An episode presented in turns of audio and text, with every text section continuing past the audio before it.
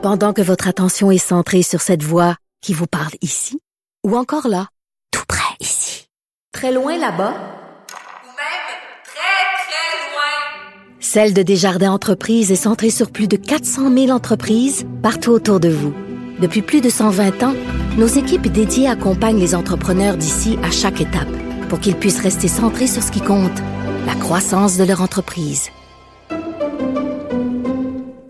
IGA est fier de présenter l'émission À vos affaires. Pour économiser sur votre panier d'épicerie, surveillez les offres et promotions de la circulaire disponible à IGA.net chaque semaine. IGA, vive la bouffe et les bonnes affaires. Cube Radio. Il connaît tous les dessous de la politique. Chef du bureau d'enquête de l'Assemblée nationale. Antoine Robitaille. La colline. Là-haut sur la colline. Cube Radio. Excellent lundi à tous. Je suis vraiment ravi d'être de retour aujourd'hui pour notre première de Là-haut sur la colline en cette saison. On retrouve Patrick Taillon et son érotisante chronique constitutionnelle. Il sera question d'élections à date molle et non fixe, mais aussi de vaccination obligatoire pour les fonctionnaires fédéraux, les Justin Trudeau et les libéraux. Y croient-ils vraiment ou est-ce un écran de fumée pour diviser la droite? C'est la question à laquelle notre constitutionnaliste réfléchit. Mais d'abord, mais d'abord, c'est l'heure d'inaugurer notre nouvelle rencontre quotidienne. Cube Radio. Les rencontres de l'heure. Rémi Nadeau et Antoine Robitaille. La rencontre Nadeau-Robitaille.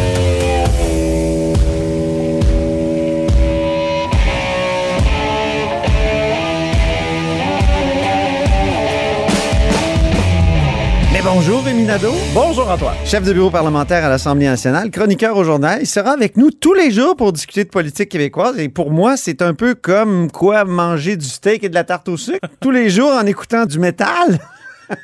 Oui, parce que les, les- peut-être que les auditeurs ne le savent pas, mais euh, c'est ça, j'ai un appétit très prononcé pour euh, la viande rouge et les, et les desserts, alors c'est pour ça. D'ailleurs, ça va faire partie d'une de tes euh, capsules de la semaine. Tu vas choisir ton steak et ta tarte au sucre de la semaine.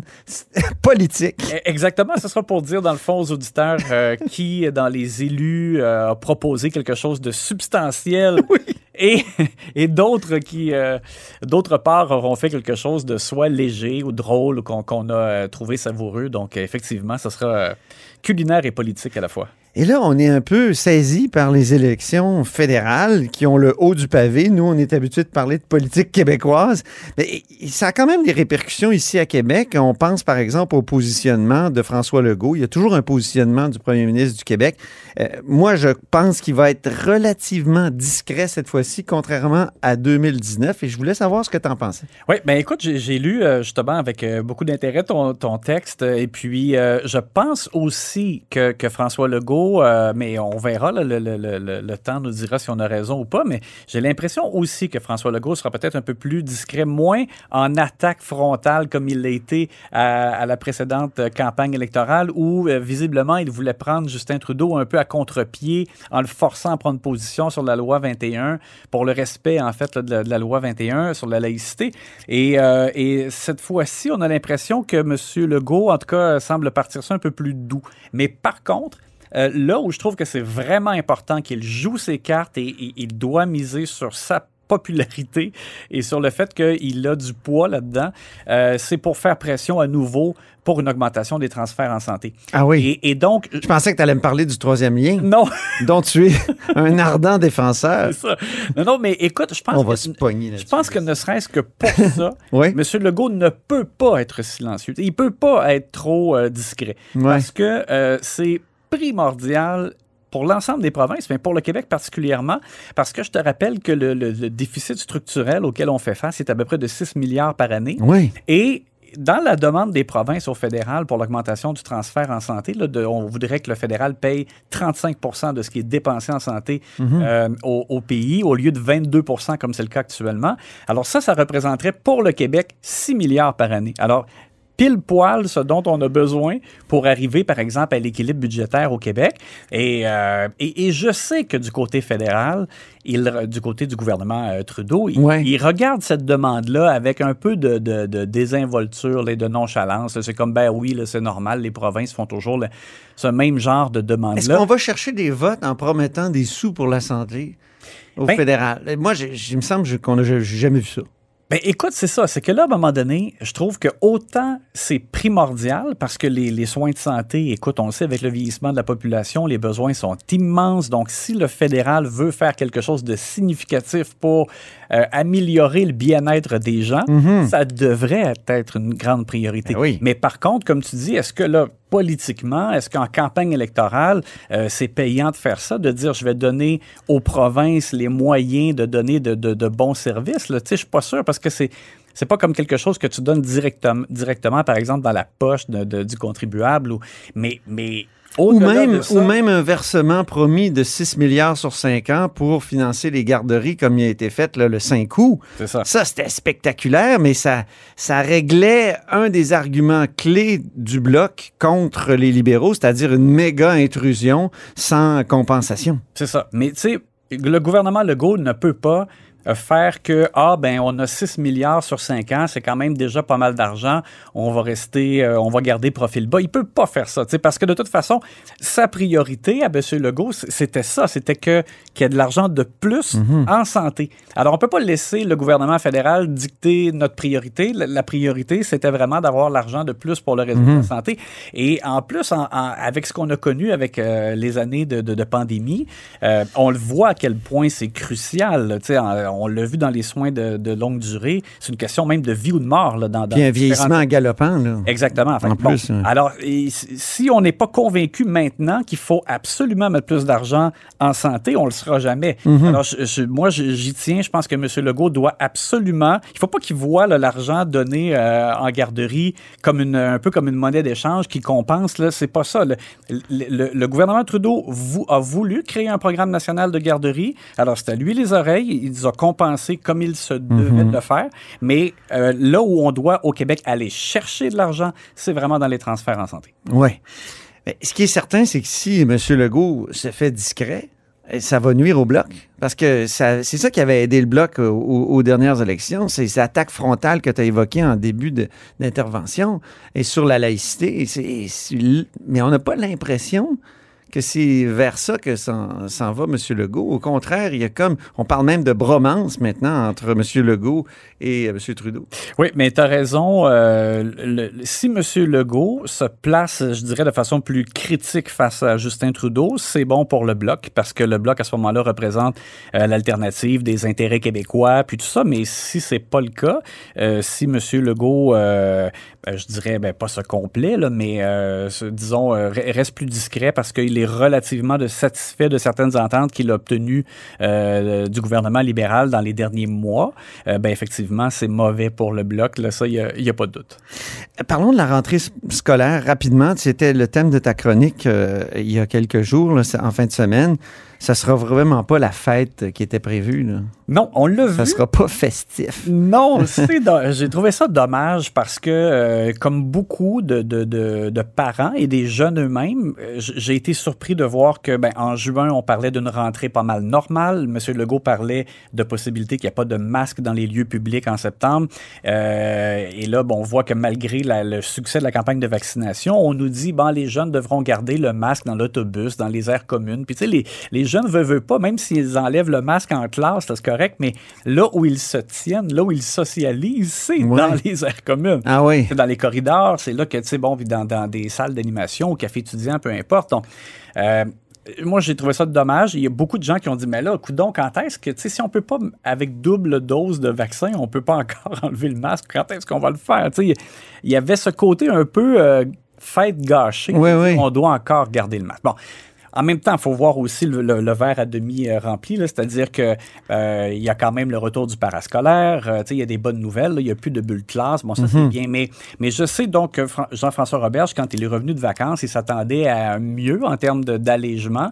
Euh, il a été un peu refroidi, le gouvernement aussi dans son ensemble, par la santé publique, qui notamment, l'élément le plus important pour la santé publique, c'était de dire les jeunes du secondaire peut-être ont deux doses de vaccin, mais ils peuvent quand même l'attraper. Et là, arriver à la maison, le donner au petit frère Ben oui, qui, lui, ça. va en troisième année, par exemple, à l'école primaire. Lui, il n'est pas vacciné, sa classe n'est pas vaccinée, il peut contaminer sa classe. Bon. Alors là, il y a- il y avait un- la nécessité pour la santé publique, de ce qu'on m'a dit, euh, de vraiment assurer la même protection pour les deux paliers, si tu veux, le primaire, secondaire. Et c'est ça qui a été comme un, élément important qui a fait un peu changer là, la trajectoire ou le plan du gouvernement. Euh, donc, c'est ce qu'il y a de, derrière la rentrée scolaire qu'on voit. Au moins, en tout cas, point positif, moi, on me dit à l'interne qu'on est très, très confiant de voir des vaccins, euh, justement, là, autorisés pour les moins de 12 ans durant l'automne. Alors là, à ce moment-là, si on peut enclencher une campagne de vaccination pour les jeunes du primaire, ben, ça veut dire qu'avant Noël, euh, ça pourrait changer énormément aussi. Puis l'autre chose, ben, c'est si on voit, oui, là, il y a une augmentation de cas de COVID au Québec, mais si on voit que ça, ça entraîne pas beaucoup d'hospitalisation, que les jeunes sont pas vraiment malades, ben, je pense qu'on pourra peut-être être euh, plus euh, souple. Mais on- ce qu'on a voulu aussi, c'est éviter de commencer plus souple et d'être obligé, par exemple, deux semaines après, de dire, ah ben finalement, on, on remet le masque. Ben Euh, ça, ça aurait eu un effet peut-être psychologique encore Ouais. plus négatif de reculer. Donc, on se dit, vaut mieux être encore un petit peu prudent, puis d'arriver de plus en plus vers des améliorations. Encore une fois, Jean-François Reverge s'est fait ramasser sur la question de l'aération hein, pour Oui. cette, cette annonce-là. C'était assez spectaculaire. Oui. Et Il ne semblait pas encore prêt encore sur, ce- non, sur cette la, chose question-là. quand même qu'il faut dire, c'est qu'il s'était pas, il avait pas promis que toutes les classes auraient des, euh, des euh, lecteurs de, de CO2 dès la rentrée. Il a dit durant l'automne. Bon, Ah alors, oui. alors, c'est sûr que c'est ça qui, qui va se produire, mais dans certains cas, c'est long. On dit même que dans certains cas, ça pourrait être un peu après Noël. Donc, c'est vrai quand même que c'est euh, ça tarde. Euh, et le- le- les partis d'opposition, je pense, même on va le voir à la rentrée, je pense qu'ils vont encore être assez critiques là-dessus. Merci, Rémi Nadeau. On remet ça demain? Ça fait plaisir. Ben oui, salut.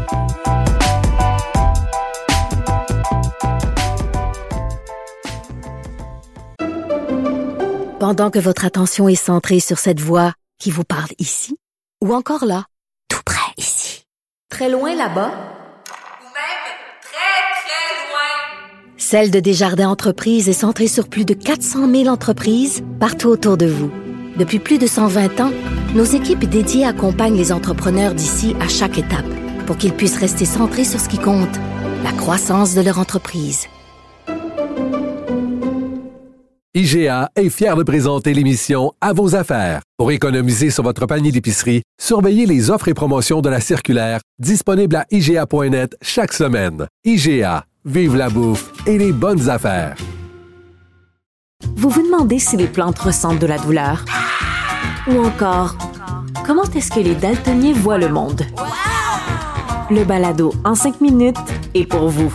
Explorez la science, l'actualité et l'histoire en un temps record. La Feu, en collaboration avec le gouvernement du Québec, est fière de propulser la série Balado en cinq minutes. Ne laissez pas les questions sans réponse plus longtemps.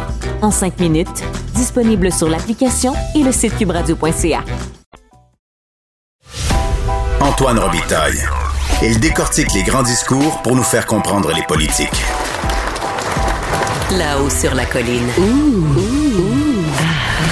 On s'érotise une question constitutionnelle à la fois. La traduction constitutionnelle La question constitutionnelle. C'est avec grand plaisir qu'on retrouve notre chroniqueur constitutionnel. Bonjour. Bonjour Antoine. Patrick Taillon, euh, qui est accessoirement professeur de droit à l'Université Laval.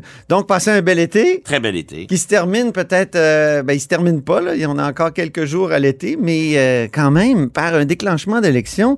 Mais Patrick, dis-moi, puis c'est la question d'une de nos auditrices, Lynn Girard. Mais pourquoi, euh, comme ça, on déclenche des élections alors qu'on est censé avoir des élections à date fixe au Canada? Oui, et euh, la question est d'autant plus pertinente que dans les dernières semaines, le chef du NPD a écrit à la gouverneure générale. Mais oui, Jagmeet Singh a écrit. Pour l'inciter à refuser la demande de dissolution, là, ce qu'a fait Justin Trudeau euh, hier. Et, et- et le- le problème, c'est qu'au Canada, il, il y a... C'est un système à, à deux vitesses, si je peux dire. Il y a, il y a une logique presque schizophrénique. Hein. Il y a Ah oui. l'officiel, le droit, Ah oui. puis il y a l'officieux, ce qu'on appelle, nous, les conventions, euh, les règles politiques, si vous préférez. Oui, oui. Et donc, il y a un immense décalage entre les deux, puis à la fin, ben, tout le monde a raison, ou en tout cas, tout le monde peut faire ce qu'il veut avec un système qui dit une chose et son contraire. Ben, donc, voyons.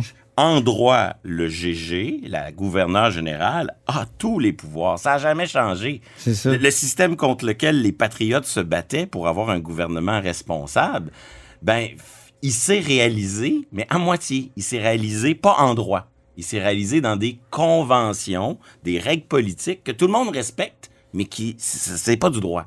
C'est ça, c'est des conventions, c'est pas écrit. Quand on pense que dans la Constitution du Canada, comme tu insistes souvent, c'est une, une des choses que tu soulèves souvent, il n'y a pas le mot premier ministre. Non, non, c'est un truc qui n'existe pas. Ce n'est que conventionnel. Et, et tout ça, c'est flou et un peu mou, ces conventions, parce que c'est non écrit. Mais si c'était- si c'était juste ça, on verrait quand même assez clair. Ouais. Mais surtout parce que c'est pas juridique, que les tribunaux veulent pas sanctionner le non-respect.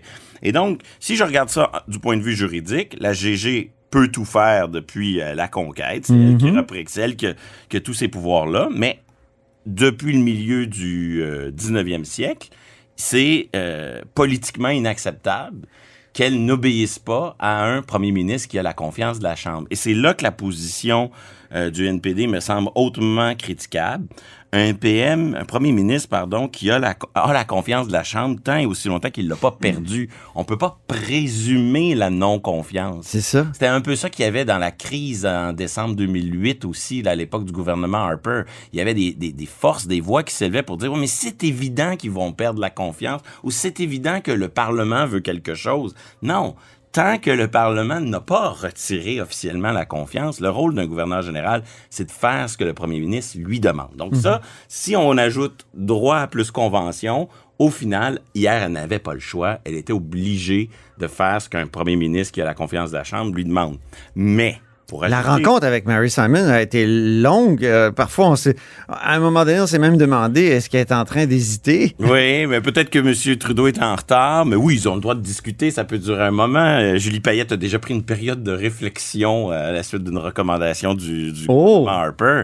Mais bref, à la fin, il faut respecter les recommandations qui sont faites par un premier ministre qui a la confiance de la Chambre. Le problème supplémentaire, c'est qu'à un moment donné, là, on le voit, là, qui décide du moment de l'élection, c'est extrêmement avantageux pour le parti qui est au pouvoir. Ben oui. Et ça, il y a euh, des, des voix qui se sont élevées contre ça en disant c'est un avantage tactique euh, inéquitable dans notre système démocratique. Et donc, la plupart des provinces et le fédéral se sont dotés de lois sur les élections à date fixe. Mais le problème, c'est que ça, ce sont des lois qui expriment un vœu.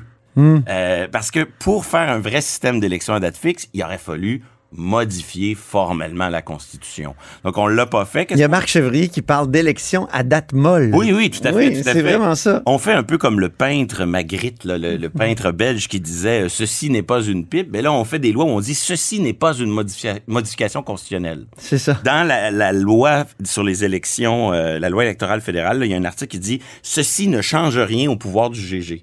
Donc, quand même qu'on dit euh, on souhaite que l'élection ait lieu telle date. Si on dit que le GG a toujours le pouvoir et donc le premier ministre aussi de, de faire des recommandations, ben c'est pas un vrai système d'élection à date fixe et on se retrouve donc avec une loi qui est sans effet, euh, qui indique le moment par défaut où on voudrait avoir une élection et on le voit en période de gouvernement minoritaire, ça produit assez peu de ça a assez peu de conséquences. Par contre, dernière petite nuance, Oui. il y a une bonne différence avec le système d'élection à date fixe entre Ottawa et Québec. Mais oui, parce que Pauline Marois aussi avait appuyé une loi sur euh, les élections à date fixe. Puis en 2014, euh, elle décide de, de dissoudre la Chambre aussi. Puis le lieutenant-gouverneur euh, fait comme Mary Simon euh, a fait hier, c'est-à-dire accepte. Oui, mais la, la loi québécoise, elle a au moins un avantage, elle produit un vrai effet juridique réel. Ah. C'est que la technique rédactionnelle est pas la même. À Québec, ce qu'on a fait, c'est qu'on a joué sur la durée maximale du Parlement, de la Ah. législature.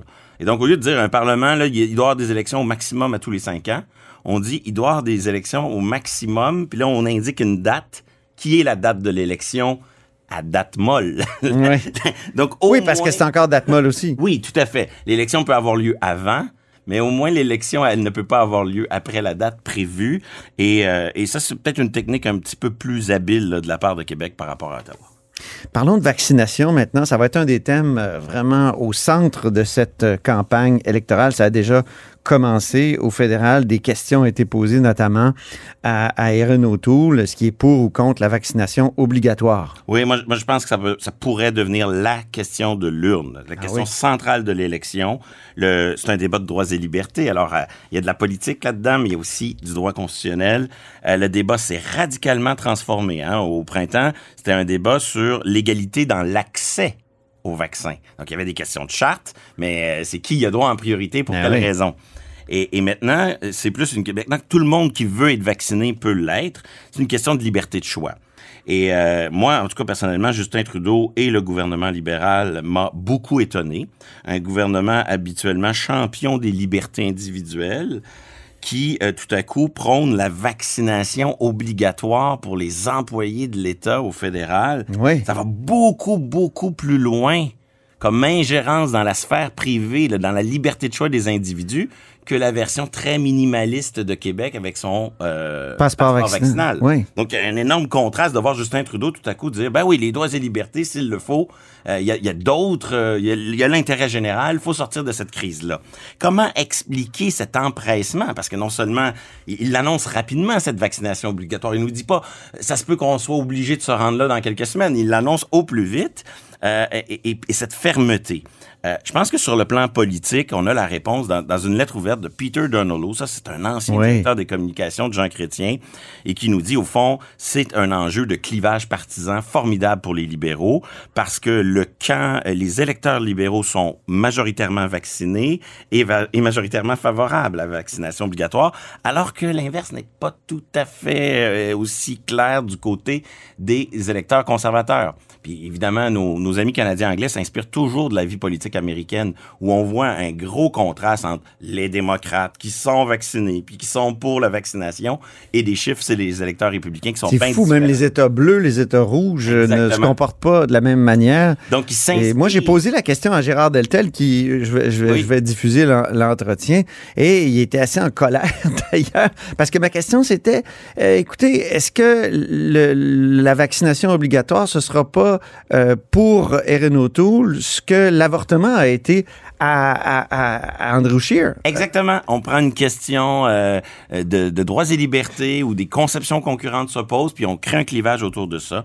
Deuxième avantage politique, je pense que c'est euh, euh, un gros avantage pour le gouvernement dans l'histoire, surtout au sortir, au sorti de la, la dernière guerre, euh, la dernière grande Ouais. guerre. Là. On a souvent vu des, des élus qui avaient bien géré la crise ne pas nécessairement être récompensés par l'électorat. Parce qu'une Ah fois que la crise est finie, là, on vote pour l'avenir. On vote pas nécessairement pour ce qui est, derrière. On Et pense donc, à Churchill on notamment. pense à Churchill. Et même De Gaulle n'est pas resté très, très longtemps au vrai. pouvoir après euh, la, la Deuxième Guerre mondiale. Il est revenu beaucoup longtemps après. Mais, et, et donc, là, ça permet au gouvernement de garder l'attention sur la conduite de la crise. La question de l'urne, c'est pas ce qu'on fait après. C'est ce qu'on fait pendant une crise qui n'est pas encore terminée. Hmm. Mais sur le fond des choses, ça reste une question de droits et libertés. Et comme on le mentionne souvent dans cette, dans, dans cette chronique, les droits et libertés, c'est pas un objet juridique là, prédéterminé, une science exacte. Il y a des conceptions philosophiques, éthiques, morales et politiques qui sont derrière ça. C'est normal d'en débattre.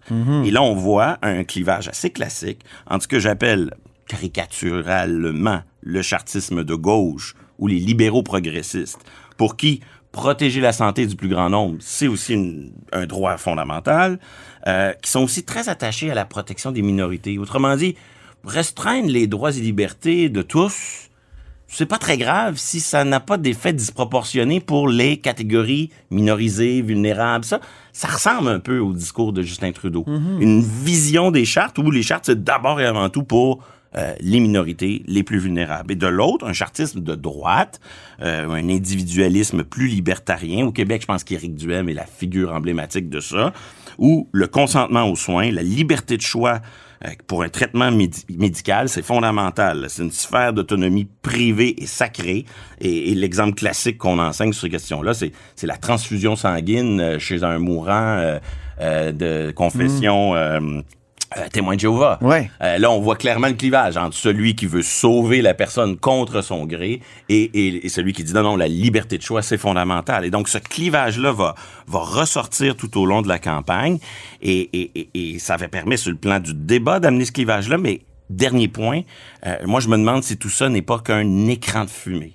Ah oui? Un enjeu électoral et partisan, mais qu'en vérité, euh, on va parler de vaccination obli- obligatoire comme d'un slogan, mais la réalité euh, derrière tout ça, ça va être une- un principe aux mille exceptions. Je m'explique, il y a déjà quelques indices de cela. Quand on regarde le modèle ontarien de vaccination obligatoire, qui existe déjà là, avant la crise pour euh, les, les- élèves. C'est pour les élèves, oui, oui, oui. Quand on regarde l'annonce à l'Université d'Ottawa sur la vaccination obligatoire qui a été faite la semaine dernière, quand on regarde les principaux indicateurs jurisprudentiels, ben, il est Ça, c'est ce qu'il y a dans les arrêts, Oui, les oui, décisions évidemment. des juges, oui.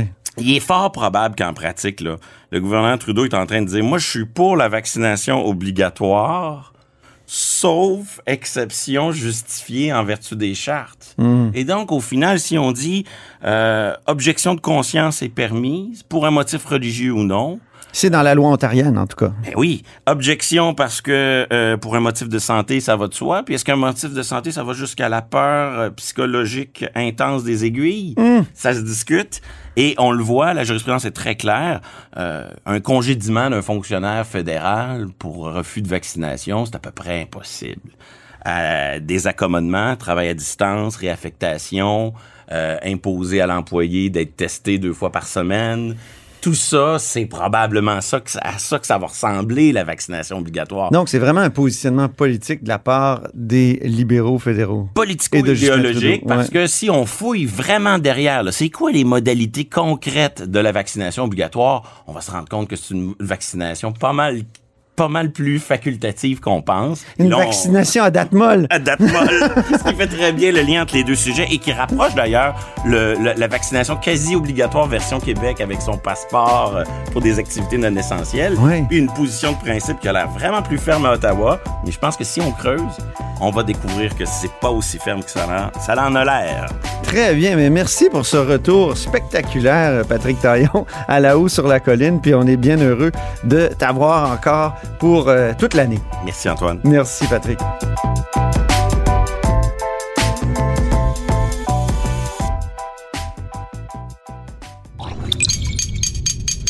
Cube Radio.